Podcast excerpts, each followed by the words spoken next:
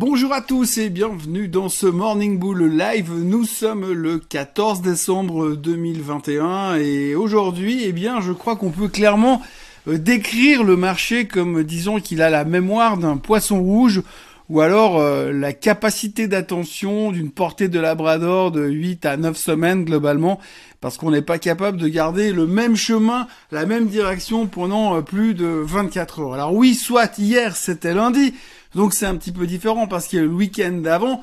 Mais quand même, quand on regarde le comportement des marchés et surtout les raisons pour lesquelles euh, ça bouge et euh, les gens changent de position, et changent de direction, et changent d'opinion surtout, eh bien ça devient vraiment extrêmement risible, il n'y a pas d'autre terme. Hein. Franchement, là, on est vraiment dans un marché de fin d'année où les gens savent plus trop quoi faire, on change d'avis comme de chemise, on revient avec les mêmes choses qu'on avait digérées à trois jours et puis on rediscute des mêmes trucs qu'on avait abandonnés il y a deux semaines.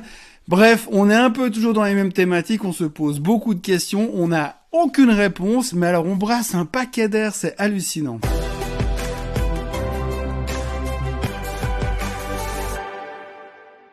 Bon, donc on n'a rien changé fondamentalement ces dernières heures, hein, mais ce qu'il faut retenir, c'est la première chose, c'est que hier les marchés se sont fait un tout petit peu taper dessus. Si on regarde la carte mondiale euh, des mouvements boursiers euh, hier, eh bien, ce qu'on retiendra, c'est que l'Italie terminait en hausse, mais tout le reste, mais absolument tout le reste, finissait en rouge. Alors, il y avait du rouge clair et du rouge foncé. Alors le rouge foncé, eh bien c'était surtout tout ce qui était techno, bah bien évidemment puisque c'est ce qui est monté l'autre jour dans le rebond. Donc forcément dans le repli, ben sur quoi on tape Sur les technos de nouveau. Donc il y avait un petit peu ce, rééquilibrage qui se faisait. Mais les raisons, bien entendu, eh bien c'est la Fed. Alors la fête, forcément, on n'en sait strictement rien puisqu'ils vont parler euh, mercredi soir, mais les gens sont déjà en, train d'anticiper, si on veut bien, euh, parce qu'il faut voir un petit peu ce que va faire Monsieur euh, Powell. Alors pour l'instant, on devine, on essaye, on lance des cailloux à la mer, des bouteilles à la mer pour essayer de voir si quelque chose va se passer, puis si on aura des réponses. Mais on n'en sait foutrement rien, comme d'habitude, puisqu'évidemment la Fed ne communique pas avant mercredi soir. Et la Fed, entre deux, ils vont rester dans leur bureau, porte close, fenêtre close, et on ne saura pas ce qu'ils vont penser. Donc on est en train d'essayer d'anticiper et de se poser des questions pour savoir que va faire Monsieur Powell. Est-ce qu'il va être un tout petit peu au quiche, beaucoup au quiche ou très très au quiche? On n'en sait foutrement rien.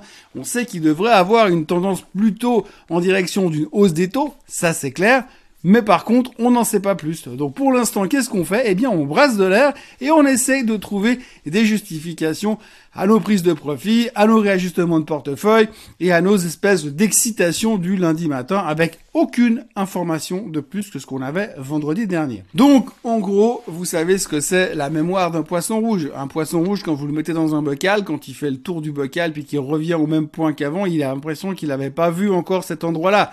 Il se souvient pas parce que sinon il devient complètement dingue. Et eh bien aujourd'hui, pour l'instant, les marchés, c'est ça. Donc aujourd'hui, les raisons de la baisse sont exactement euh, l'inverse des raisons qui ont fait monter le marché vendredi. Vendredi, on se disait, oui, l'inflation, c'est bon, c'est fort, ok, d'accord, mais c'est positif pour les marchés. Et puis hier, on disait, ouh, l'inflation, c'est pas bon pour les marchés, donc il faut vendre les actions. Bref, donc on a vraiment juste euh, tourné la veste, appelé ça comme vous voulez, joué à la girouette. Enfin bref, on n'en sait strictement rien. On verra ça demain. Et puis surtout, alors surtout, il y a le retour du variant Omicron.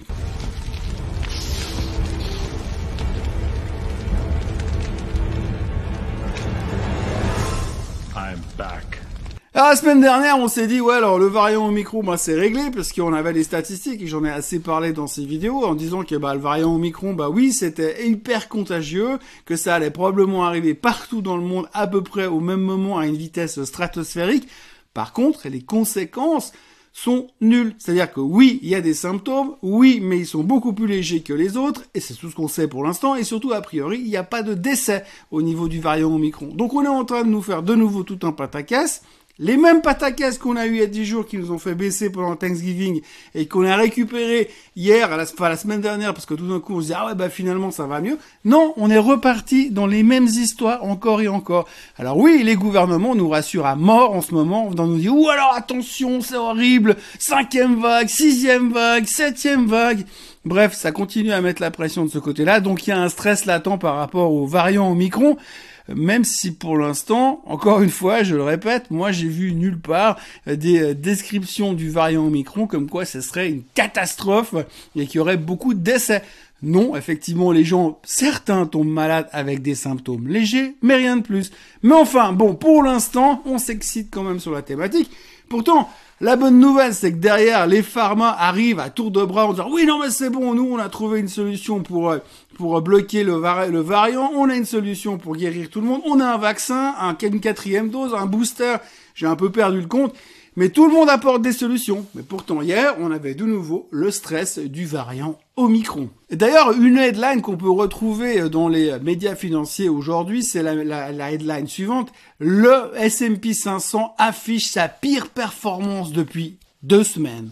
Donc là, ça veut tout dire. Hein. Pire performance depuis deux semaines. Alors quand on est en train de vous dire, oui, alors le Nasdaq vient de nous faire sa pire performance depuis 50 ans, je peux comprendre. Mais quand on vient nous dire, le S&P 500 fait sa pire performance depuis deux semaines, ça veut juste dire qu'on n'a plus rien à dire. Qu'est-ce qu'on s'en fout? Le S&P 500 a perdu 0,9% hier. Qu'est-ce qu'il faisait il y a deux semaines? Mais forcément, il s'est fait déglinguer du Thanksgiving.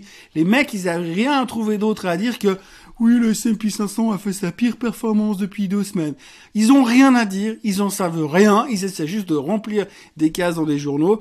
Et donc, globalement, on est en train de dire juste tout et n'importe quoi. Et ce genre de headline ne veut strictement rien dire. Mais visiblement, c'est ce qu'on regarde ce matin. Donc, en conclusion de tout ça, j'ai envie de vous dire, la seule chose qu'on attend, c'est le discours de Powell demain soir après la clôture en Europe. On verra ce qu'il va nous dire. Et je crois qu'une fois qu'il aura parlé, on sera le 15 décembre au soir. Moi, j'ai envie de dire, on peut tout plier, on peut fermer les stores et revenir début janvier quand on aura repris un tout petit peu euh, conscience de ce qui est en train de se passer fondamentalement. Entre deux, on peut commencer à chercher des recettes pour Noël. D'ailleurs, je lance un appel à ce moment-là. J'ai besoin d'une recette pour faire un canard au four. Si quelqu'un a une solution pour Noël, je suis preneur. N'hésitez pas à m'envoyer vos recettes de canard. Dans les petites nouvelles du jour, on va même pas parler des cryptos parce qu'aujourd'hui tout le monde s'en fout des cryptos qui se font démonter jour après jour, ça n'intéresse plus personne pour l'instant. Mais par contre, on va parler, devinez quoi? Eh bien oui, de Tesla parce que monsieur Elon Musk a été nommé Man of the Year, il a été nommé l'homme de l'année selon euh, le Times Magazine. Donc il y avait personne d'autre à, montrer cette année. Il y a des mecs qui développent des vaccins, des gars qui luttent contre la pandémie. Mais non, non, on nous a mis l'homme le plus riche du monde qui va, qui va mettre des puces dans le cerveau des gens l'année prochaine et qui vend des voitures. On peut jouer aux jeux vidéo sur l'autoroute. Bref, donc euh, Elon Musk est l'homme de l'année. dans la foulée, Tesla a perdu 5%, toujours sous pression à cause de cette histoire d'ailleurs de jeux vidéo qui met un petit peu le doute dans l'esprit de certaines personnes et qui ne plaît pas beaucoup aux investisseurs. L'autre chose, c'est Pfizer qui cartonne avec le retour d'Omicron. La bonne nouvelle, le variant est de nouveau parmi nous. Donc du coup, Pfizer cartonne. Pfizer est au plus haut, ils explosent, c'est formidable. Effectivement, ils ont des vaccins, ils ont des solutions, c'est fantastique. Le titre cartonnait hier soir. Et en plus, ils ont racheté une boîte. Pfizer a racheté une boîte qui s'appelle Arena Pharmaceutical pour la modique somme de 6,7 milliards. Mais enfin, en même temps, du cash pour l'instant, ils en ont, hein, puisque la Confédération a multiplié le prix des vaccins par 4 ou 5, je sais plus. Bref, donc du coup, euh, on avait hier soir Arena Pharmaceutical qui prenait 80% sur l'annonce de ce rachat de Pfizer. Alors, ce qui est assez intéressant quand vous regardez un petit peu le pipeline d'Arena Pharmaceutical, eh bien, ils ont rien dans les vaccins. Ils ont plein de trucs ailleurs, dans tout le reste de la pharmaceutique, dans tout le reste de la, du médicament, mais par contre, ils ont quasiment rien au niveau des vaccins. Peut-être que Pfizer part du principe qu'une fois qu'on aura vaincu le Covid, il faudra quand même continuer à faire du business avec le reste parce qu'il y a encore d'autres maladies qui existent aussi fou que ça puisse paraître. Autre nouvelle dans le secteur électrique, mais aussi dans le secteur euh, pas automobile, mais motomobile. Eh bien, euh, Harley Davidson annonce le spin-off de sa division moto électrique. Merci, mon Dieu, il se débarrasse de cette daube de moto électrique chez Harley Davidson. C'est la grande nouvelle du jour. Donc cette boîte-là va devenir cotée en bourse séparément via un SPAC qui s'appelle euh, euh, AEA Bridge Impact Corp. Le symbole c'est IMPX. Donc Harley Davidson fait un spin-off et donc va mettre cette division moto électrique en bourse et c'est comme ça qu'ils seront cotés séparément. Donc dorénavant vous aurez les vrais Harley et puis les daubes électriques à côté. Donc personnellement c'est la première fois que je parle de cette société à venir euh, sur euh, cette vidéo. C'est aussi la dernière parce que entre rouler avec une moto électrique ou me faire péter les deux genoux à coups de marteau, franchement le marteau m'attire. L'UBS, vous l'avez vu hier, ils ont baissé leur amende, enfin la France a baissé leur amende pour évasion fiscale, 1,8 milliard seulement à la place des 3,7 ou 4,7 qui étaient prévus, on s'en fout, mais globalement c'est beaucoup moins. La raison principale, c'est que la jurisprudence a changé entre deux. Avant, ils étaient, euh, on dire, taxés sur l'argent évadé, maintenant ils sont taxés sur les impôts que le fisc n'a pas touché. Donc ça baisse nettement, 1,8 milliard. Pour l'instant, la direction de l'UBS ne sait pas ce qu'ils vont faire, est-ce qu'ils vont se pourvoir en cassation et contester encore l'annonce. en tout cas, c'était une relativement bonne nouvelle. UBS a pris 1% hier soir, c'était vous dire comme on était excité sur la nouvelle. Toujours dans le secteur bancaire, on a le Crédit Suisse qui se restructure. Alors je vous passe les détails, hein. ils restructurent leur division gestion de fortune. Alors il y a un truc qui est assez fabuleux dans ce genre d'histoire, c'est que, enfin moi ça fait, j'ai passé pas mal de temps dans les banques les 20 ans que j'ai passé dans les banques, j'ai passé mon temps à entendre, oui, alors on va restructurer pour que ce soit mieux, que ce soit meilleur, que ce soit plus fort. Et puis là, en fait, le plan de restructuration que le Crédit Suisse a annoncé, c'est plus ou moins le même que j'ai dû voir il y a 15 ans en arrière dans une autre banque. Et ce qui est assez rigolo, c'est qu'on a l'impression qu'ils ont une base de données que les banques se partagent, hein, où ils peuvent aller piquer dedans, puis dire, ah ouais, bah alors cette fois, on fait une restructuration, ça va être génial. Puis finalement, ils font la même restructuration que l'autre banque a fait il y a 8 ans. Puis après, ils vont revendre le plan de restructuration à une autre banque qui vont repenser la même chose.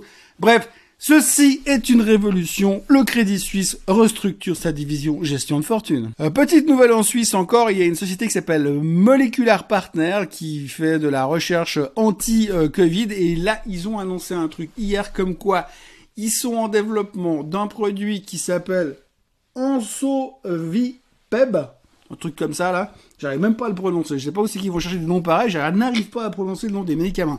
En BEP. Voilà. Donc c'est un produit qui a priori pourrait bloquer le variant Omicron, l'évolution du variant Omicron. Donc encore une bonne nouvelle. Alors là, on est en train de lutter à fond la compte. Donc la bonne nouvelle, c'est que le variant Omicron revient, mais du coup, on a un Molecular Partner qui va lutter contre. Et c'est une société suisse. Elle a pris 3,2% euh, sur l'excellente nouvelle hier, comme quoi ils auraient éventuellement peut-être un produit. Donc voilà, hein, tout ce qui retourne autour du variant Omicron, eh bien, nous excite à fond en ce moment. C'est la thématique du jour.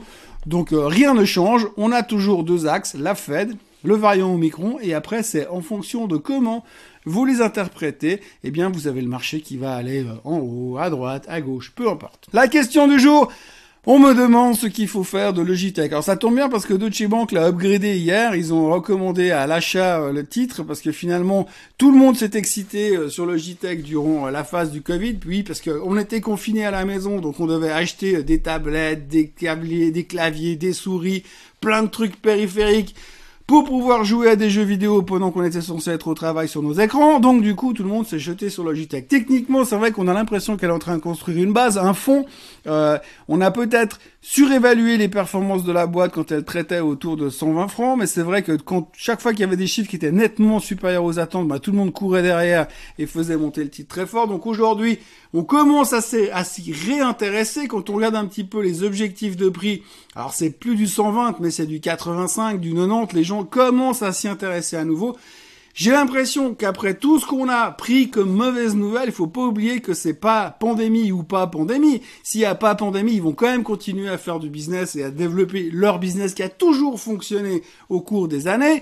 Donc là, je pense qu'effectivement, on peut commencer à reconstruire une position en se disant, bah, si jamais on va retaper les plus bas et on casse les plus bas de ces dernières semaines, Bon, il faudra peut-être couper la position et revenir plus tard parce que c'est peut-être pas encore le bon moment. Mais fondamentalement, quand on lit un peu le dernier rapport de Deutsche Bank, ça a l'air plutôt encourageant euh, sur l'avenir. Donc oui, ça me paraît pas trop euh, kamikaze de revenir se positionner aujourd'hui euh, sur une boîte comme Logitech. Voilà, c'est tout pour aujourd'hui. Il y avait beaucoup aujourd'hui, un petit peu plus que d'habitude peut-être. On se pose toujours les mêmes questions. Et qu'est-ce qu'on va faire aujourd'hui? Pour l'instant, les futurs sont dans une, une excitation délirante. Nous sommes en hausse de 0,05% sur le futur S&P et on attend, devinez quoi, le discours de la Fed, mais c'est demain soir, donc il faudra être encore un tout petit peu patient. D'ici là, eh bien, n'oubliez pas de vous abonner à la chaîne Suisse Côte Suisse, si ce n'est point encore fait. Autrement, n'oubliez pas de liker cette vidéo encore et encore et encore, créer des logins supplémentaires, liker en plus. Non, je rigole. Mais enfin, likez cette vidéo et puis n'oubliez pas de revenir demain parce que je serai là. Et puis, euh, je sais pas s'il y a encore d'autres trucs passionnants ou si on va encore une fois tourner la veste, mais en tout cas, on s'amuse énormément dans ces marchés en ce moment. C'est vraiment de la folie. Passez une très très belle journée et à demain Bye bye.